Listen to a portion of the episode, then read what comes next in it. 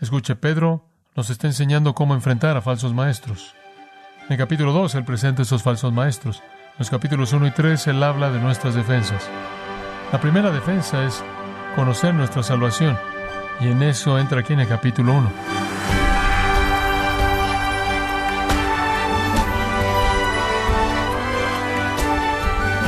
Le damos las gracias por acompañarnos en esta edición de Gracia a vosotros con el pastor John MacArthur. Un comentario común de personas no creyentes a quienes se les está presentando el Evangelio es que Dios es quien tú quieres que Él sea, porque al final del día todos los caminos conducen al cielo. Pero ¿cómo puede responder usted a afirmaciones como esa? Bueno, hoy el pastor John MacArthur, en la voz del pastor Luis Contreras, nos enseñará lo que es la salvación en Cristo y expondrá mitos peligrosos que confunden lo que significa ser salvo en la serie Mitos acerca de la salvación en gracia a vosotros. Llegamos a la palabra de Dios de nuevo y estamos viendo segunda de Pedro capítulo 1. Y conforme llegamos a segunda de Pedro capítulo 1 de nuevo, quiero que nos concentremos en el versículo 2 Permítame tan solo leérselo y después quiero desviarme por un tiempo más bien largo y después regresar. Creo que cuando regrese va a entender su significado. Gracia y paz os sean multiplicadas en el conocimiento de Dios y de nuestro Señor Jesús. Ahora, la palabra clave en ese versículo es conocimiento.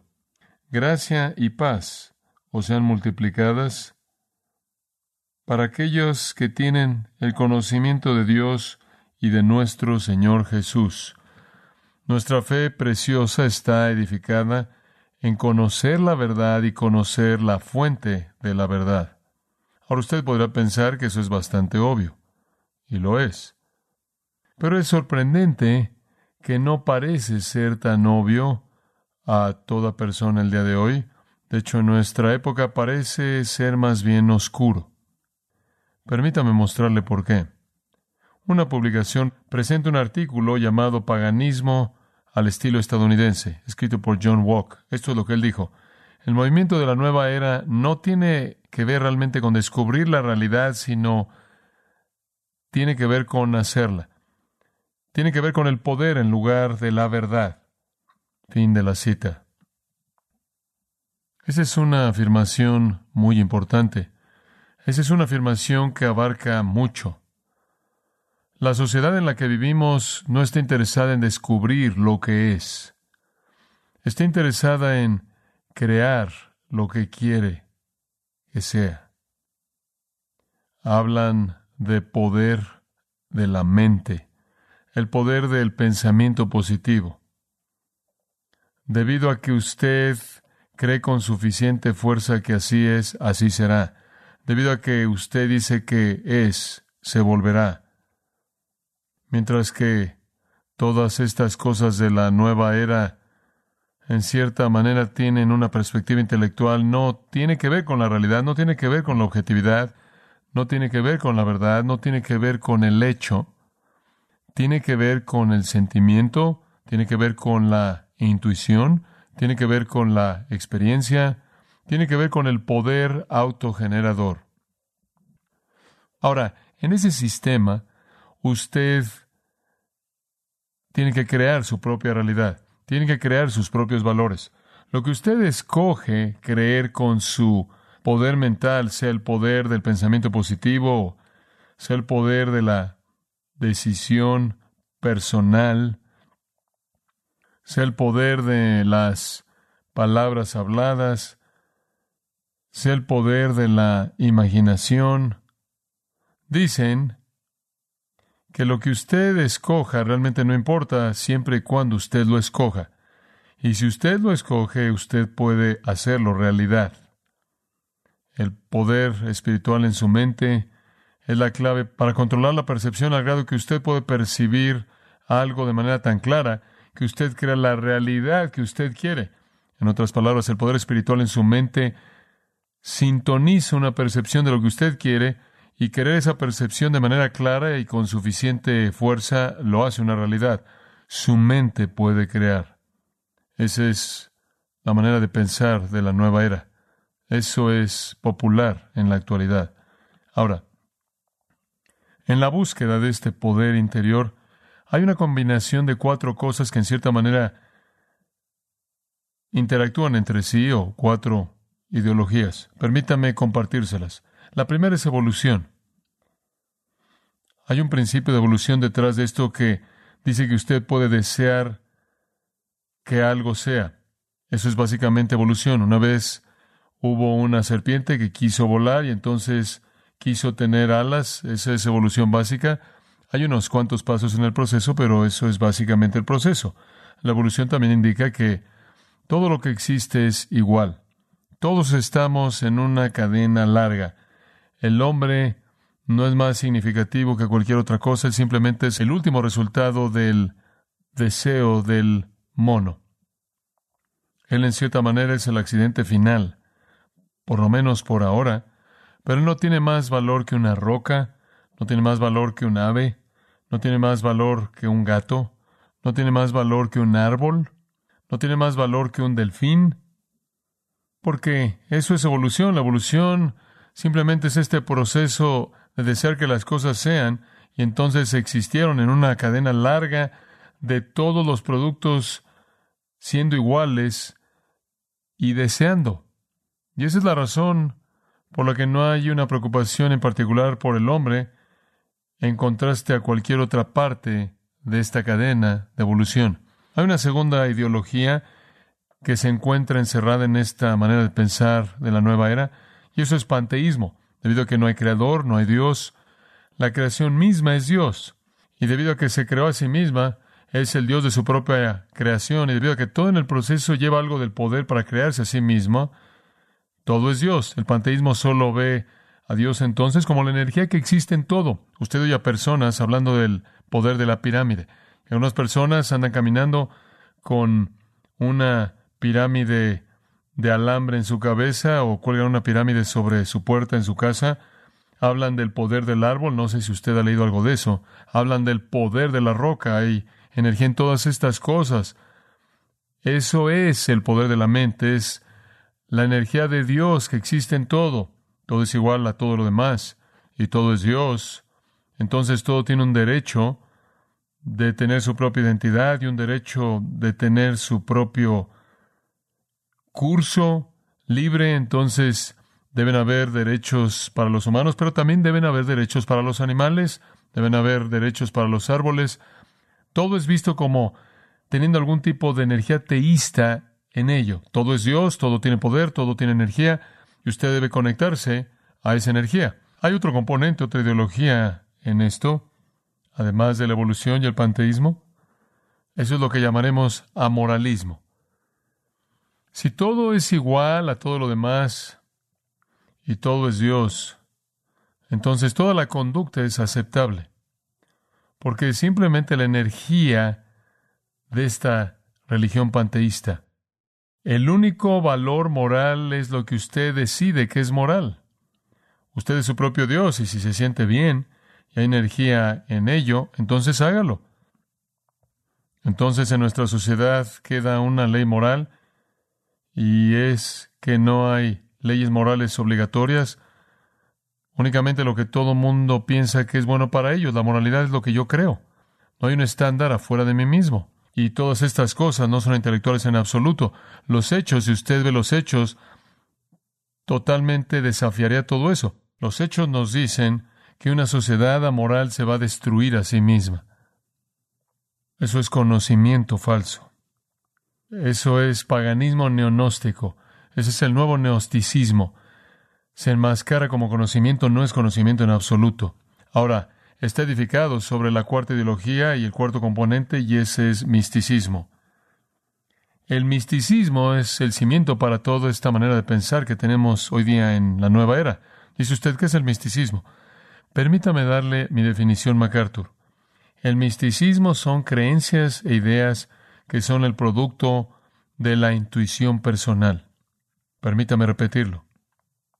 El misticismo son creencias e ideas que son el producto de la intuición personal. Además, asumiendo que trascienden el entendimiento ordinario. Eso es misticismo. Es un sistema de creencias e ideas que son el producto de mi propia intuición personal que yo asumo trascienden el entendimiento ordinario. Dicho de manera simple, es mera especulación que creen que es realidad. Los sistemas de creencia mística son colecciones de ideas que han salido de la emoción, de ideas certificadas por la persona misma, no relacionadas al hecho objetivo, la evidencia. Los de la nueva era le van a decir a usted que la yoga, la meditación, incluso la música de la nueva era sin palabras, induce este tipo de intuiciones internas. No hay objetividad, no hay realidad, simplemente sentimientos internos, subjetivos, no racionales, intuitivos, que entonces se vuelven hechos. Andrew Greeley cuenta lo siguiente como un ejemplo del tipo de situación que estamos explicando. Esto es muy simple. Un joven turbado había estado escuchando la novena sinfonía de Beethoven en un tocadiscos en su departamento. Él apaga la música y comienza a trabajar en su proyecto final, pero él avanza poco. Las dudas, los temores, los pensamientos de destrucción personal que lo han molestado regresan. Después, en contrapunto, él oye el himno de Oda al gozo y algo se apodera de la habitación y de él. Las dudas, los temores, las ansiedades son disipadas para siempre. El joven sabe que no hay nada de qué preocuparse. Fin de la cita. Ahora, ¿qué es lo que realmente le pasó en el tiempo y el espacio a ese joven? ¿Cómo es que él sabía que no había nada de qué preocuparse? No lo sabía, él no sabía que no había nada de qué preocuparse, él no sabía nada. No hay realidad en eso. Usted no oye una oda al gozo y concluye, oh, no tengo nada de qué preocuparme. Oda al gozo indujo un movimiento dentro de él que era emocional. En la emoción él tuvo sentimientos de bienestar. Él tradujo esos sentimientos de bienestar en la realidad. Pero no es la realidad. El sentimiento autogenerado de ese joven de bienestar no significó que él no estaría muerto en 24 horas. No significó absolutamente nada. La gente viene y dice, bueno, con tu mente puedes lograr curación. ¿O cómo funciona eso? Yo me puedo decir a mí mismo que estoy curado. Yo me puedo decir a mí mismo que nunca estaré enfermo, pero ese es puramente mi propia imaginación, no tiene nada que ver con la realidad. Los virus no saben que yo dije eso. Y aunque lo supieran, no hay indicación de que no procederían y harían lo que iban a hacer. Esto no es conocimiento. Una experiencia interna subjetiva como esa no provee conocimiento, no provee realidad y peor aún, provee una ilusión torpe, lo cual se convierte en una esperanza falsa. Conocer algo es tener hechos correctos de la realidad. Entonces usted lo conoce, usted lo conoce. ¿Sabe una cosa? Nos vamos al extremo en esto. Algunas veces decimos, bueno, creo que todo va a estar bien. Bueno, ¿cómo sabe usted eso? Bueno, simplemente siento todo. Usted no sabe eso. Esa es una ilusión inducida por su propia mente. Eso es misticismo. Y puede producir cualquier cosa, un sistema de creencia, un sistema de religión, un sistema de curación, lo que sea. Arturo Johnson, en su libro tan interesante, la fe mal guiada escribe, hay dos aspectos del misticismo que debemos reconocer para evitar la confusión. En primer lugar, hay un aspecto psicológico con frecuencia llamado la experiencia mística, el cual es un acontecimiento completamente dentro de la persona, totalmente subjetivo y fácilmente falsificado. Yo añadí eso. Después él dice, después están las creencias que emanan de esa experiencia. Estas creencias religiosas filosóficas constituyen un conjunto de ideas colectivamente llamadas misticismo. Ahora, lo que me aterra es que esto ha invadido de manera general a la iglesia, en donde la gente está creando una realidad asumida de ilusión a partir de sus propias imaginaciones, no relacionadas al hecho. No hay duda que hubieron cosas como esta flotando ahí en el tiempo de Pedro. Sin duda alguna, Pedro estaba escribiendo a la iglesia conforme él escribió esta carta que estaban enfrentando este tipo de creencia que usted podía trascender lo natural, usted podía trascender la objetividad, usted podía sobrepasar el entendimiento normal. Escúchenme con mucho cuidado. El cristianismo no es místico.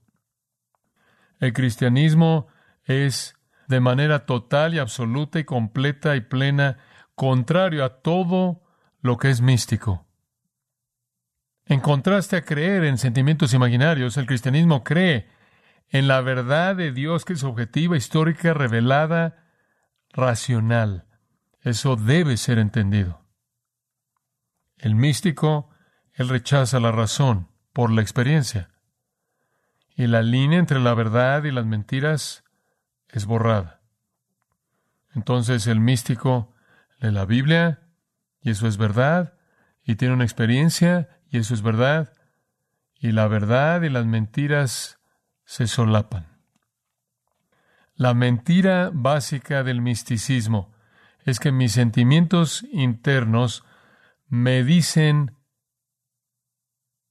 la verdad acerca de lo que es. Eso no es verdad. Mis sentimientos internos no me dicen la verdad acerca de la realidad. La mentira del misticismo es mi experiencia, interpretada por mí mismo, da la verdad acerca de la realidad. Eso no es verdad, no es así. Lo que realmente es sorprendente acerca de esto es que está en la iglesia.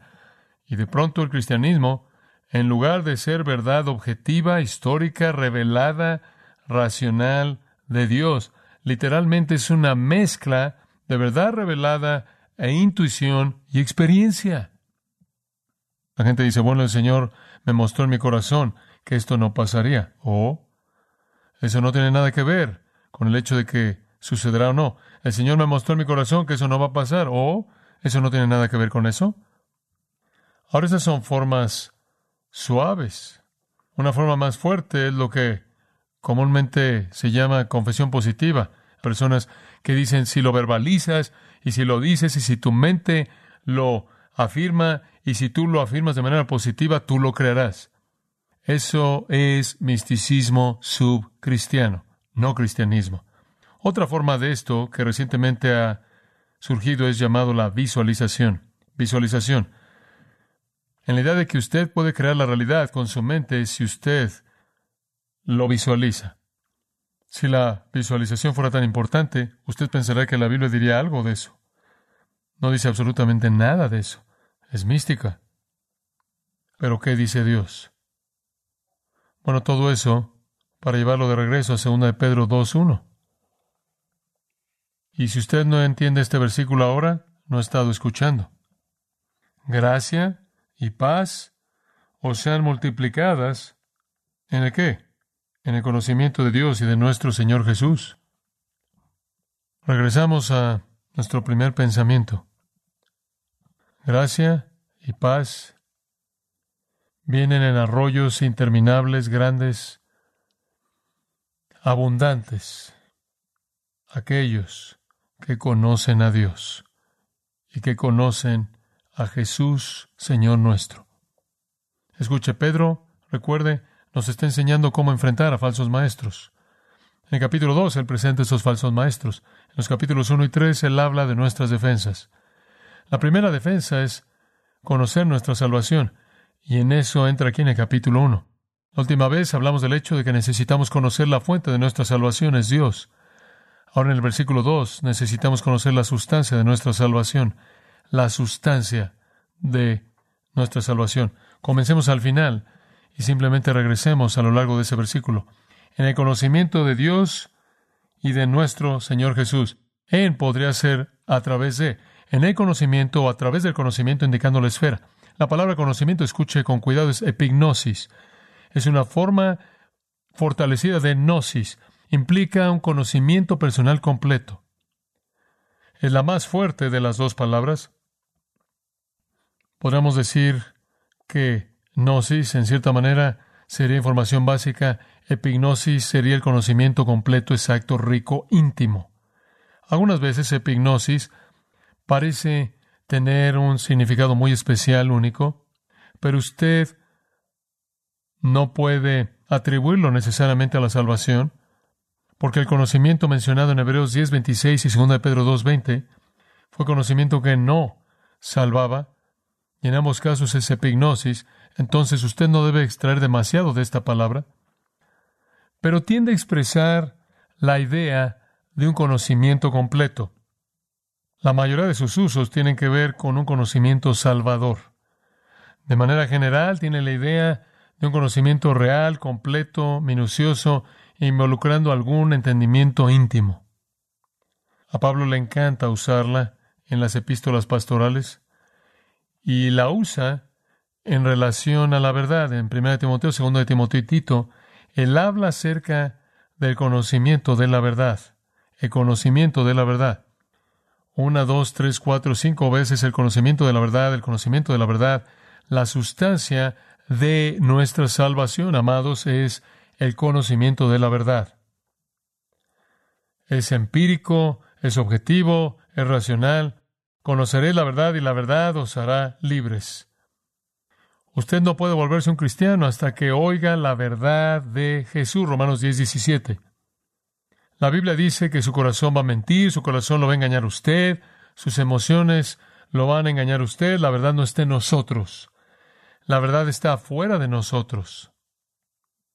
Un hombre es un necio y no solo no entiende él los objetivos y el poder de la salvación, él no entiende la depravación. Si él piensa que el hombre puede crear verdad divina a partir de su propio corazón caído. La sustancia de la salvación no está basada en la intuición, no está basada en la emoción, no está basada en la experiencia, está basada en la verdad revelada el conocimiento de la verdad. Pero Pedro va un paso más allá. La verdad no viene de deseos no racionales. Él dice, no solo es conocimiento de la verdad, como Pablo la llamó, pero aquí él dice que es el conocimiento de una persona, dos personas, Dios y nuestro Señor Jesús. La sustancia de nuestra salvación, conocemos a Dios mediante conocer a Jesús, ¿verdad? Es conocimiento. Conocemos la verdad y conocemos a la persona que reveló la verdad. Estoy seguro de que Pedro obtuvo esta frase maravillosa, el conocimiento de Dios, de su aprendizaje del Antiguo Testamento. El Antiguo Testamento usa el concepto de conocer al Señor una y otra y otra vez. Faraón es citado en Éxodo 5.2 como diciendo no conozco a Jehová. Jueces 2.10 habla de una generación entera de personas que no conoció a Jehová. Primero de Samuel 2.2 se describe a los hijos de Eli como corruptos porque no conocían a Jehová. O sea, se describe al pueblo como poseyendo el espíritu de una ramera y no conocían al Señor. O sea, registra que Dios dijo, te voy a desposar a mí en fidelidad, no obstante conoceréis a Jehová. Proverbios 2.5 dice, entenderéis el temor de Jehová y hallaréis el conocimiento de Dios. Ese es un concepto del Antiguo Testamento. La relación del hombre con Dios no es solo descrita como conocer la verdad acerca de Dios, sino conocer a Dios mediante su verdad. Me gustaría que tuviera tiempo para desarrollar de manera plena eso. Esa es la razón por la que al final de su epístola, en 2 de Pedro 3:18, él dice, antes bien creced en la gracia y en el que conocimiento, conocimiento de nuestro Señor y Salvador Jesucristo. Amados, la sustancia de nuestra salvación no es mística, la sustancia de nuestra salvación es conocer al Dios de la verdad, el Cristo de la verdad y la verdad que ellos revelaron. No hay lugar para una mente pasiva, no hay lugar para el misticismo, la imaginación, la visualización, ninguna de esas otras cosas. Y al continuar en nuestro viaje hacia atrás a lo largo del versículo, en el conocimiento de Dios y de nuestro Señor Jesús, gracia y paz o sean multiplicadas. Esa es la realidad. Vivimos en gracia. Romanos 5 dice en la esfera de la gracia tenemos paz con Dios. Gracia, eso es caris. Favor gratuito, inmerecido para pecadores, dándoles perdón completo mediante Jesucristo para siempre. ¿Oyó usted esa afirmación? La gracia es el favor gratuito, inmerecido, para pecadores, dándoles perdón completo en Jesucristo para siempre. Paz, Irene, es el efecto de la gracia. Es el estado de bendición fluyendo del perdón que Cristo ha dado. O sean multiplicadas, es un deseo. me deseo para ustedes, y es una realidad, es que en una abundancia mayor que esté incrementando más, la gracia y la paz sean multiplicadas. Conforme el conocimiento verdadero, genuino, íntimo de la verdad de Dios y Cristo crece mediante la palabra, existe la multiplicación de las bendiciones de la gracia y la paz, más gracia para todo pecado, más gracia para toda debilidad, más paz para toda tentación, más paz para toda prueba. Entonces, amados, debemos entender nuestra salvación. Si vamos a ir en contra de la enseñanza falsa, como las cosas que están flotando por todos lados, usted tiene que conocer la fuente de su salvación, quien es Dios, y la sustancia de su salvación, que es el conocimiento. Conocimiento. Eso le va a ayudar a usted a vestirse lo que Pablo en 1 de Tesalonicenses 5.8 llama el yelmo de la esperanza de la salvación.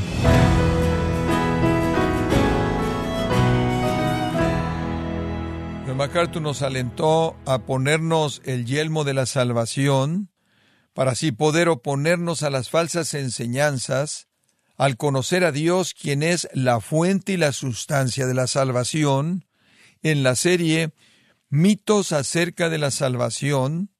Continuaremos con este estudio en la próxima edición. No se lo pierda, aquí en Gracia a vosotros. Estimado oyente, quiero recomendarle el libro Doctrina Cristiana Esencial, en donde John MacArthur ofrece una versión condensada de su teología sistemática, reteniendo la claridad doctrinal de la misma. Adquiéralo en la página de gracia.org o en su librería cristiana más cercana. Recordándole que puede descargar todos los sermones de esta serie Mitos acerca de la salvación, así como todos aquellos que he escuchado en días, semanas o meses anteriores, animándole a leer artículos relevantes en nuestra sección de blogs, ambos en gracia.org. Si tiene alguna pregunta o desea conocer más de nuestro ministerio, como son todos los libros del pastor John MacArthur en español, o los sermones en CD, que también usted puede adquirir, escríbanos y por favor mencione la estación de radio por medio de la cual usted nos escucha en gracia a vosotros. Es importante conocer no solo el país y ciudad de donde usted nos escucha, sino también la radio. Para quienes contactan nuestro ministerio por primera vez, pueden solicitar una copia del mensaje de promoción sin costo alguno, un mensaje por oyente únicamente. Si usted vive en los Estados Unidos o Puerto Rico, escríbanos a Gracia Vosotros, P.O. Box 4000, Panorama City, California 91412 o puede escribirnos a través del siguiente correo electrónico radio arroba Esto ha sido todo y en nombre de John MacArthur y del personal de este organismo, queremos darle las gracias por su tiempo y sintonía, invitándole para que nos acompañe en la próxima edición y juntos desatar la verdad de Dios un versículo a la vez, aquí en Gracia a Vosotros.